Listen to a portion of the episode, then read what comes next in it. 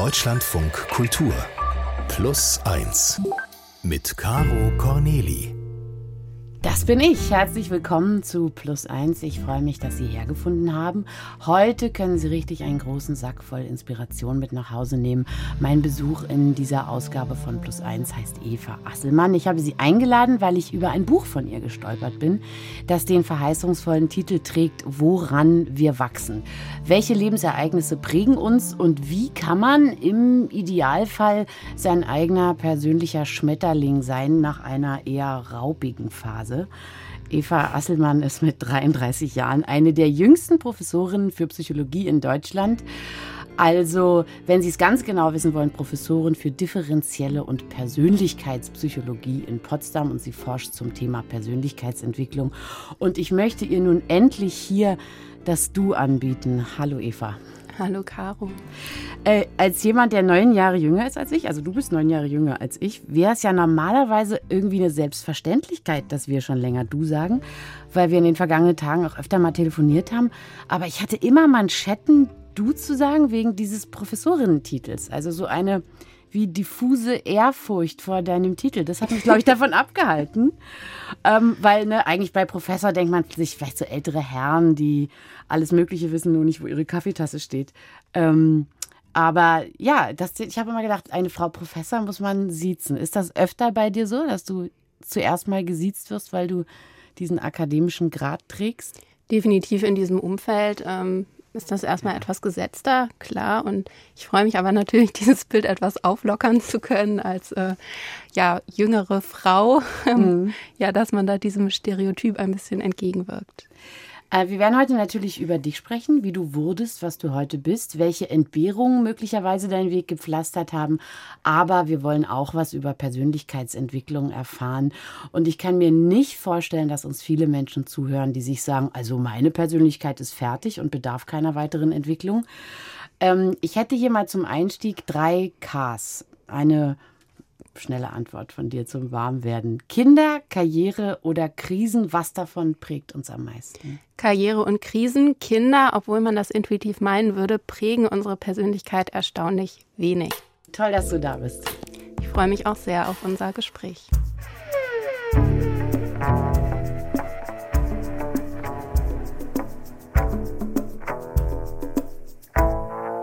Eva Asselmann ist Professorin der Psychologie. Wenn man in deinem Alter schon so eine steile akademische Karriere hingelegt hat, dann muss man doch über einen speziellen Antrieb verfügen. Was, was glaubst du, ist dieser Antrieb bei dir? Bei mir ist das vor allen Dingen, dass ich mich sehr für das Thema der Psychologie interessiere. Ich habe mich dafür schon mein ganzes Leben lang begeistert. Ähm, ja, schon als Kind und Jugendlich habe ich viel darüber nachgedacht, warum sich Menschen so verhalten, wie sie sich verhalten, wie es zu Unterschieden kommt, was die Ursachen für gewisse Entwicklungsverläufe sind. Und dieses Thema begeistert mich sehr. Deswegen freue ich mich, mich da tagtäglich sehr intensiv mit auseinandersetzen zu können. In welchem Alter würdest du sagen, hast du angefangen, über solche Zusammenhänge nachzudenken? Prinzipiell schon mein ganzes Leben, soweit ich denken kann. Klar, als Kleinkind denkt man da noch nicht so ja. differenziert drüber nach. Da hatte ich auch noch nicht diese Begrifflichkeiten. Ich weiß aber, dass ich sehr staunend durch die Gegend gelaufen bin. Ich kann mich zum Beispiel daran erinnern, dass ich eine Klassenkameradin hatte, die immer sehr extravertiert war, sehr quirlig, lebhaft, sehr, sehr beliebt. Ich bin eher ein ruhiges Naturell, stehe eher beobachtend am Rand. Und schon damals habe ich mich gefragt, warum ist die eigentlich so, warum bin ich anders und wie kommt das, dass wir beide so verschieden sind oder dass sich überhaupt diese verschiedenen Wesenszüge so zeigen in der Welt. Damals wusste ich aber noch nicht, wie Persönlichkeitsmerkmale heißen oder was Psychologie überhaupt ist. Und jetzt sagst du, du hast also andere Kinder beobachtet oder auch Erwachsene? Oder bist du da sozusagen in deinen Beobachtungen erstmal auf Augenhöhe geblieben? Also ich habe da jetzt nicht analytische Beobachtungen durchgeführt, aber immer Dinge im Alltag, wenn die mir widerfahren sind, fand ich das sehr, sehr interessant gerade Menschen, die anders sind als ich selbst, bei Menschen, die einem sehr ähnlich sind, da ist ja vieles sehr gut nachvollziehbar, weil mhm. man würde sich selbst ja auch so verhalten. Aber gerade wenn Menschen andersartig sind oder Dinge anders tun, als man selbst das tun würde, finde ich das immer faszinierend und muss dann auch schnell darüber nachdenken, wie kommt es eigentlich zu diesen Unterschieden? Wie kann es sein, dass Person XY sich für Sport begeistert? Das ist so gar nicht meins. Ich mag lieber Mathe oder so analytische mhm. Dinge. Wie kommt es da zu diesen Unterschiedlichkeiten? Ja, im Grunde, ich habe das öfter schon mal gelesen, dass in jedem Kind auf so eine Art auch ein Wissenschaftler steckt. Also kleine Kinder sind Physiker, ne, wenn sie mit der Schwerkraft irgendwie ihre Experimente machen. Und ich meine, dass ich immer nicht geglaubt habe, dass meine Meerschweine reine Pflanzenfresser sind, bis ich ihnen wirklich konkret eine Scheibe Wurst hingehalten habe und gesehen habe, okay, die essen das wirklich nicht. Also das wäre dann jetzt mein ähm, ja, wissenschaftliches Experiment ist vielleicht zu viel gesagt, aber ich habe es nicht geglaubt. Ich musste es sozusagen mit eigenen Augen sehen.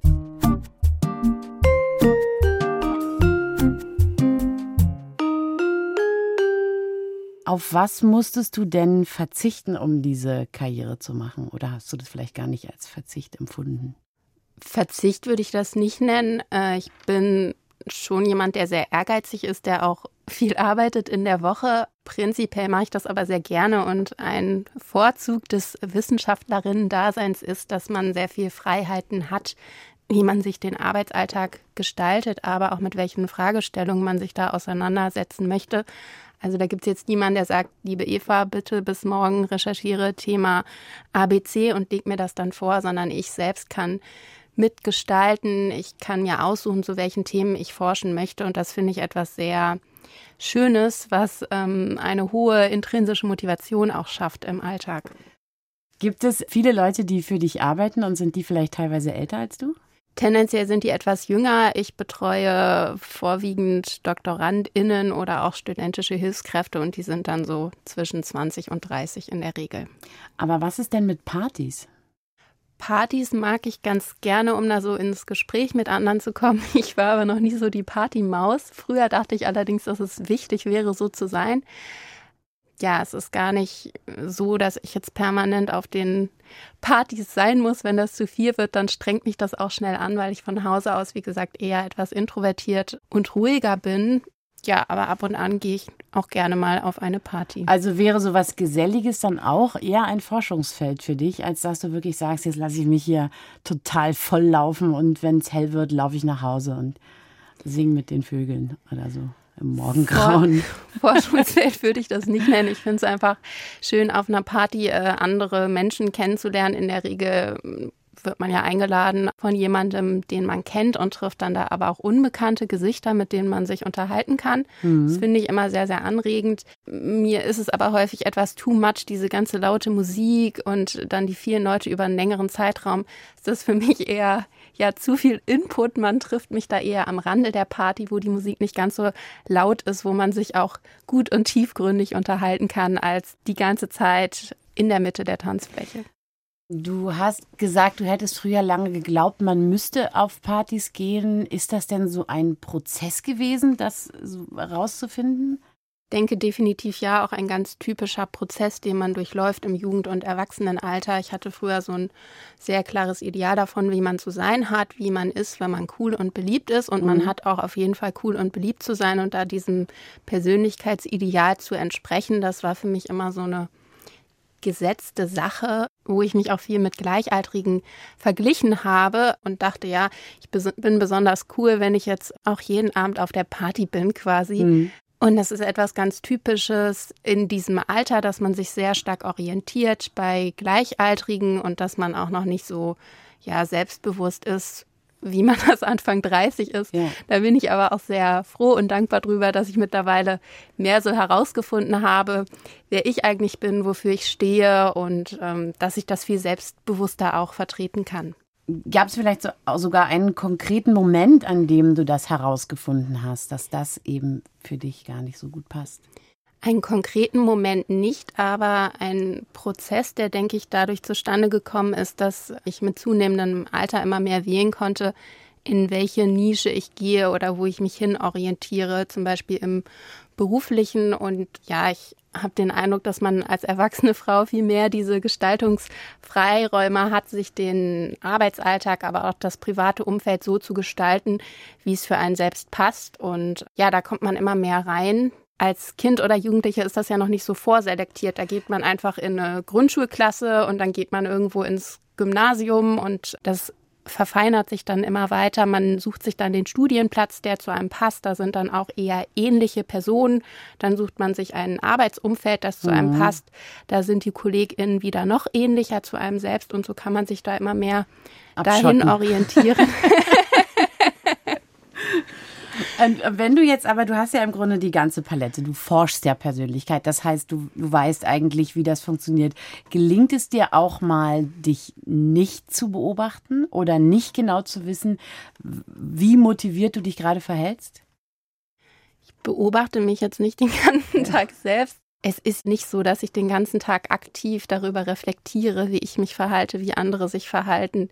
Es gibt manchmal so komische Momente im Alter, da denkt man, aha, wenn man zum Beispiel im Gespräch durch Zufall darauf stößt, dass man selbst eine Situation ganz anders wahrgenommen hat als jemand anders. Das sind dann so Schlüsselmomente, da fällt einem das auf. Aber es ist nicht so, dass ich bewusst 24 Stunden am Tag über psychologische Themen nachsinne als eine der jüngsten Professorinnen für Psychologie in Deutschland, wohin würdest du denn gerne noch wachsen? Also es geht ja um Wachstum, ne? Also auch dein Buch handelt ja von Wachstum. Wohin würdest du gerne als nächstes wachsen? Ja, das Berufliche ist glücklicherweise nur ein Teil des Lebens. Es gibt ja noch andere Lebensbereiche wie das äh, private, Partnerschaft, ähm, Familie, Hobbys, Freunde. Da habe ich auch Ziele, wie ich mich äh, hinentwickeln möchte. Ich bin zum Beispiel jemand, der sich leicht aus der Ruhe bringen lässt und dann ähm, ja, schnell so ein bisschen nervös werde. Da versuche ich auch etwas gesetzter, lockerer, entspannter zu sein. Das sind so Wachstumsziele, die ich mir beispielsweise stecke.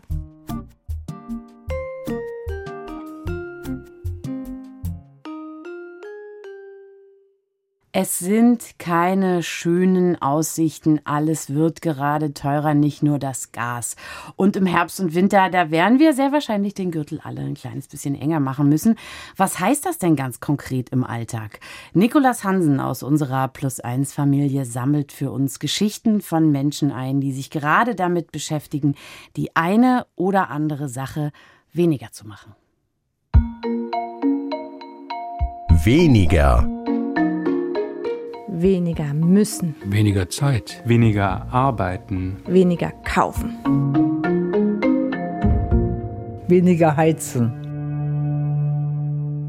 Ich habe neulich von meinem Gasversorger eine Erhöhung bekommen. Ich habe 100 Euro vorher bezahlt und jetzt soll ich 600 Euro pro Monat bezahlen. Das Sechsfache. Ich heiße Margit und bin 77 Jahre alt, wohne südlich von Berlin in meinem eigenen Einfamilienhaus. Die Rechnung ist so hoch für mich, dass ich gar nicht mehr ruhig schlafen kann.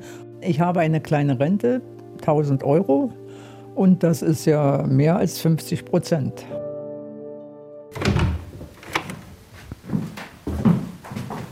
Dies ist mein Wohnzimmer. Das ist ein großer Raum, von dem aus ich von meinem Sessel aus schön in den Garten sehen kann.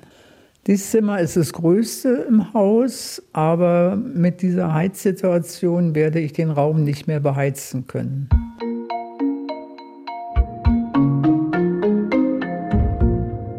Ich habe noch ein kleineres Zimmer, was ich mir als Wohnzimmer umgestalten kann.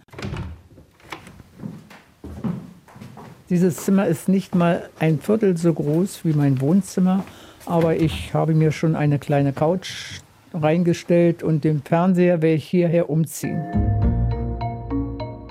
Und vielleicht fühle ich mich am Ende des Winters so wohl, dass ich dieses Zimmer als Wohnzimmer behalte und dadurch Gas sparen kann.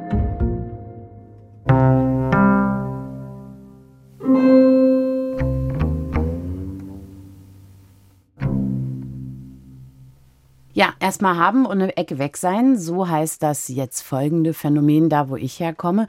Das bedeutet so viel wie, egal was es ist, nimm so viel du kriegen kannst und dann renn schnell weg, damit es dir keiner wegnehmen kann.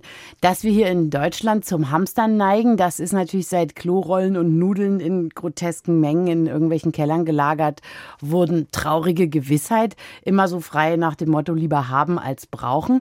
Nun hat letzte Woche der Chef der Bundesnetzagentur Klaus Müller darauf aufmerksam gemacht, dass dass der Gasverbrauch in Deutschland im Vergleich zu den Jahren 2018 bis 2021 in diesem September wirklich ungewöhnlich hoch war, obwohl es gar nicht sehr kalt war im September.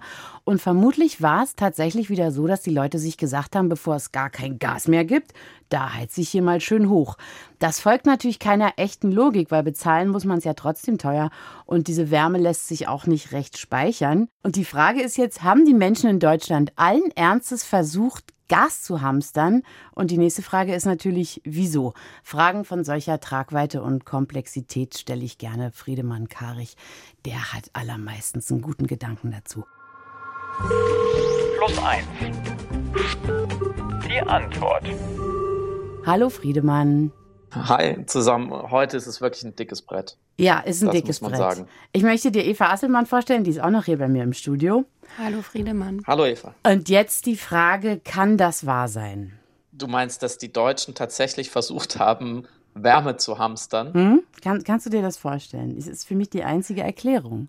Nee, die Frage ist, will ich mir das vorstellen? Weil das wäre nicht nur unglaublich unsolidarisch, das würde ich den Deutschen schon noch zutrauen. Stichwort Klopapier, Corona. Es wäre auch sehr dumm, ehrlich gesagt. Deswegen musste ich auch gerade schon fast lachen. Also vielleicht hört jetzt jemand zu und fragt sich, warum? Ist doch total gut. Dann haben wir im Winter mehr. Nein, man kann nicht wie Frederik die Sonnenstrahlen einfangen und dann irgendwann wieder auskippen ähm, in der Kindergeschichte. Und so funktioniert das mit der Heizwärme natürlich auch nicht. Hm, deswegen, ich glaube dann nicht so richtig dran, aber der Hintergrund ist natürlich ein sehr ernster und wir haben es ja eben von Margit gehört, es gibt Leute, die sicher berechtigterweise Angst haben vor diesem Winter, vor ähm, einer nicht mehr zu beheizenden Wohnung oder vor unfassbar hohen Kosten. Mhm. Diese Härten müssen natürlich abgefedert werden und ich würde mir wünschen, ähm, dass wir als Gesellschaft vielleicht diesen Winter noch einen Tick solidarischer sind miteinander äh, und versuchen, das so zu verteilen, dass alle warm haben. Mhm. Ja, aber ich glaube tatsächlich, dass es so gewesen ist. Leute haben sich gesagt, ich will jetzt wissen, wie es sich anfühlt, wenn es ganz warm ist. Oder ich meine, ich kann die Frage ja nochmal äh, weitergeben. Wir haben ja nun eine, ähm, eine, eine Psychologin hier im Studio. Hast du vielleicht eine Erklärung für dieses Verhalten? Warum, wie, wie kann das sein, dass die Leute sich so verhalten haben? Da fallen mir ad hoc zwei Dinge ein. Einmal sind wir ja keine rein rational funktionierenden Wesen, sondern wir agieren häufig auch emotional getrieben oder intuitiv dieses Horten von Toilettenpapier war ja jetzt auch so eine Sache, wo man sich fragen kann, macht das wirklich Sinn für eine äh, akute Krisensituation? Ähnlich auch hier beim Gas, möglicherweise einfach so ein Panik- oder Angstgefühl, was dann dazu geführt hat, dass die Menschen einfach nochmal ordentlich aufgeheizt haben, ohne da jetzt so tiefer drüber nachzudenken. Der mhm. zweite Punkt, den ich mir vorstellen könnte, ist so, ein, so, eine Reaktanz. Menschen können dazu neigen, wenn ihnen etwas gesagt wird, mach das und das nicht, dass sie es dann erst recht machen wollen. Also dass wir in so einen automatischen Widerstand gehen und dann genau dieses Verhalten, was wir nicht zeigen sollen, umso stärker zeigen. Ah, ja, ja, so wie viele Leute gesagt haben, ich lasse mir doch hier von den Politikern nicht erzählen, dass ich mich mit dem Waschlappen waschen soll. Dann mache ich es einfach genau nicht. Genau, oder auch beim Impfen. Da gab es ja. ja. auch Personen, ja. die gesagt haben, ja, nö, ich lasse mir doch von oben nichts vorschreiben, dass ich mich impfen lassen soll. Ähm, nicht mit mir. Ja, Friedemann, du hast es also, aber natürlich nicht gemacht, ne? Ich habe das, ich schwöre, hab ich, ich habe es nicht gemacht. Aber ich danke Eva für die Stichworte Angst und auch Reaktanz. Hm, ich habe das Gefühl, vielleicht könnte auch diese, diese Einheitsperiode, vor der Heizperiode, auch so ein Symptom einer gewissen, ja, auch so einer Angstlust, also so einer auch so einer Freude irgendwie an dem, an der Kränkung, dass wir Deutschen sollen jetzt für irgendjemand anderes äh, Gas sparen. Dabei haben wir doch gar nichts Böses getan. Also diese, diese, dieser deutsche Volkssport, ähm, alles persönlich zu nehmen und dann auch über die Maßen rumzujammern und sich mhm. vielleicht auch so ein bisschen gerne da rein zu begeben und zu sagen, oh, wie wird wohl der Winter werden? Drehen Sie uns jetzt den Saft ab. Dazu gehört ja auch alles, was mit alles, was mit äh, Atomen zu tun hat, ist, wird ja auch sehr gerne. Da wird auch so ein bisschen geraunt. Jetzt hat er diesen Zug, dieser Putin hat diesen Zug irgendwo hingeschickt. Ja, äh, ja. irgendein englisches Boulevardmagazin schreibt das und halb Deutschland spricht über diesen James Bond-artigen äh, Atomzug, wo übrigens PolitikerInnen auch manchmal ganz gerne mitmachen. Also sind nicht nur die Doofen da draußen. Und andererseits sitzen ja tatsächlich nicht so weit entfernt von hier Menschen in Bombenkellern und in U-Bahnhöfen und singen Volkslieder gegen die echte Angst um ihr Leben und dafür, dass sie im Winter äh, zu Tode erfroren werden. Und ich finde immer, immer wieder, wir können da ähm, so ein bisschen was von so einer Gelassenheit vielleicht uns abschneiden. Eine Sache hätte ich jetzt, wollte ich dich doch noch fragen am Schluss, ähm, falls dir doch mal ein bisschen kalt wird, welche Leibesübungen empfiehlst du denn, was man machen kann, dass einem einfach schnell wieder warm wird? Hast du eine, die du öfter mal machst? Die gute alte Kniebeuge und die Liegestütze. Wie viele machst du da? Alle.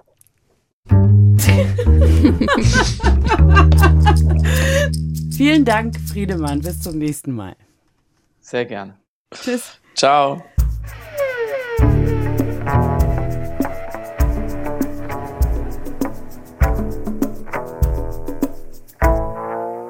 Eva Asselmann ist heute mein Gast hier in der Sendung. Sie hat gerade ein Buch geschrieben und dieses Buch heißt Woran wir wachsen. Da fällt mir komischerweise als erstes mal die Bierkutscherweisheit ein, was dich nicht umhaut, äh, macht dich hart. Könntest du das vielleicht mal für uns entzaubern? Sehr gerne. Prinzipiell sind Herausforderungen, auch schwierige und etwas stressige Situationen sehr wichtig für unsere Entwicklung, denn nur so können wir die Erfahrung machen, wir schaffen das, wir sind stärker, als wir zuvor gedacht hätten. Kürzlich haben wir zum Beispiel eine Studie veröffentlicht zum Thema ähm, Beziehungsende und konnten da feststellen, dass die Kontrollüberzeugung von Menschen, also die Überzeugung, das eigene Leben selbst im Griff zu haben, erstmal absinkt nach einer Trennung, langfristig dann aber ansteigt und einige Jahre nach der Trennung sogar stärker ausgeprägt ist als in den Jahren davor. Wahrscheinlich, weil man in der Regel die Erfahrung macht, dass ein selbst dieser Herzschmerz, der Liebeskummer, der ja sehr schwierig und tragisch sein kann in der Anfangszeit, dass man selbst den irgendwann überwindet und dann wieder zurückfindet ins Leben, sich glücklich einrichtet im Single-Dasein oder auch eine neue Partnerschaft aufbaut und das kann einen antreiben und wachsen lassen. Wir wissen aber auch aus der Forschung, dass sehr stressreiche Erfahrungen, also beispielsweise traumatisches, eher nicht zu einer Stärkung führt, sondern uns im Durchschnitt eher schwächt. Menschen sind danach durchschnittlich eher ängstlich, nervös, sensibler, als sie es vorher waren, obgleich es da auch starke individuelle Unterschiede gibt. Menschen gehen sehr unterschiedlich gerade mit schweren Krisen und Schicksalsschlägen um.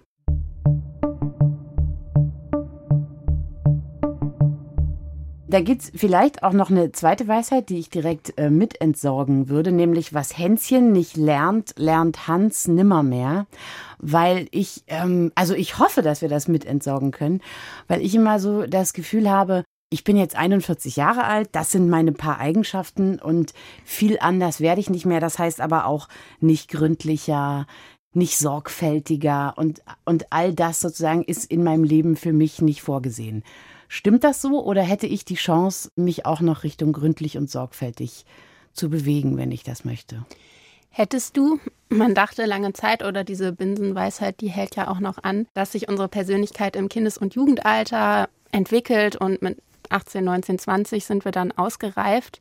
Wir wissen jetzt aber schon seit einigen Jahren glücklicherweise, dass dem nicht so ist, sondern dass wir uns ein Leben lang weiterentwickeln und verändern können bis ins sehr hohe Alter. Ergo hättest du eine sehr realistische Chance, dass du an dir selbst auch immer noch arbeiten kannst. Dafür ist es praktisch nie zu spät. Aber nicht so, dass ich wirklich ein ganz anderer Mensch werde. Ne? Das sind dann immer nur so kleinere Schritte, die man nach vorne machen kann. Genau, diese Veränderungen, die sind eher klein bis mittelstark ausgeprägt. Dass du dich jetzt um 180 Grad drehst und ein komplett anderer Mensch wirst, ist sehr, sehr unwahrscheinlich.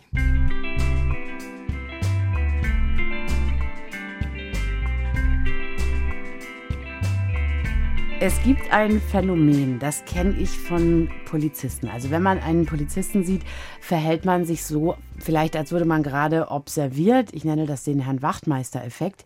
Wenn man einem Psychologen begegnet, gibt es auch einen Effekt. Bei dem hat man dann immer so ein bisschen das Gefühl, man würde gerade analysiert werden. Begegnet dir das auch? Also schütten Leute dir wahlweise ihr Herz aus oder benehmen sich extra verschlossen, weil sie sich analysiert fühlen? Und natürlich die Frage, tust du es? Das begegnet mir sehr, sehr häufig, wie wahrscheinlich allen meinen KollegInnen da draußen.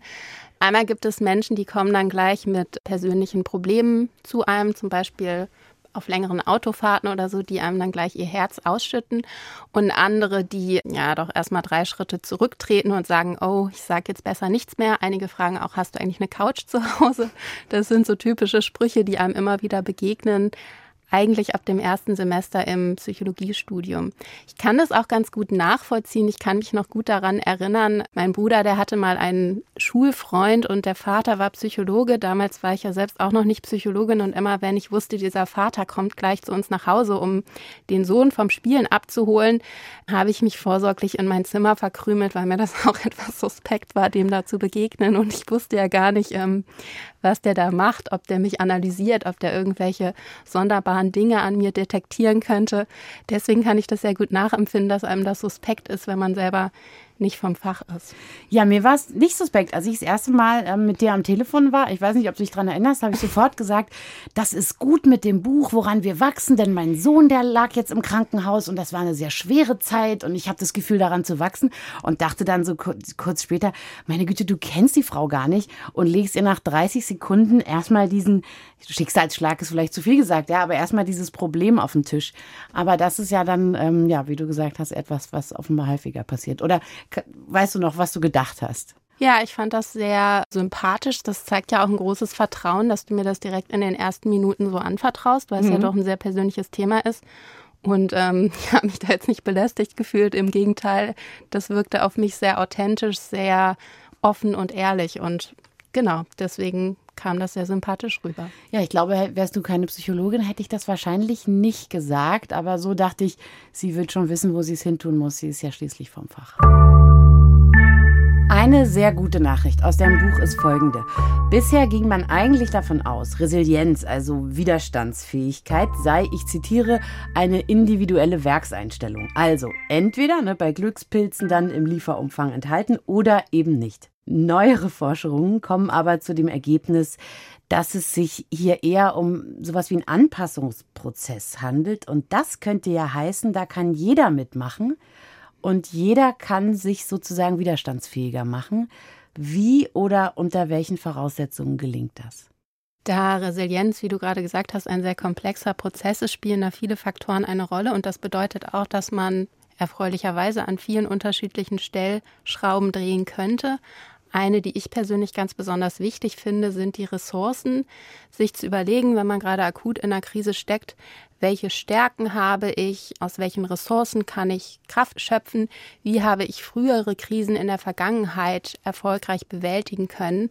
Denn häufig übersehen wir das im Alltag und verlieren dann aus dem Blick, ähm, welche ja, Kraftbringer wir eigentlich schon mitbringen und in unserem Leben haben. Und die sind in Krisenzeiten natürlich besonders wichtig.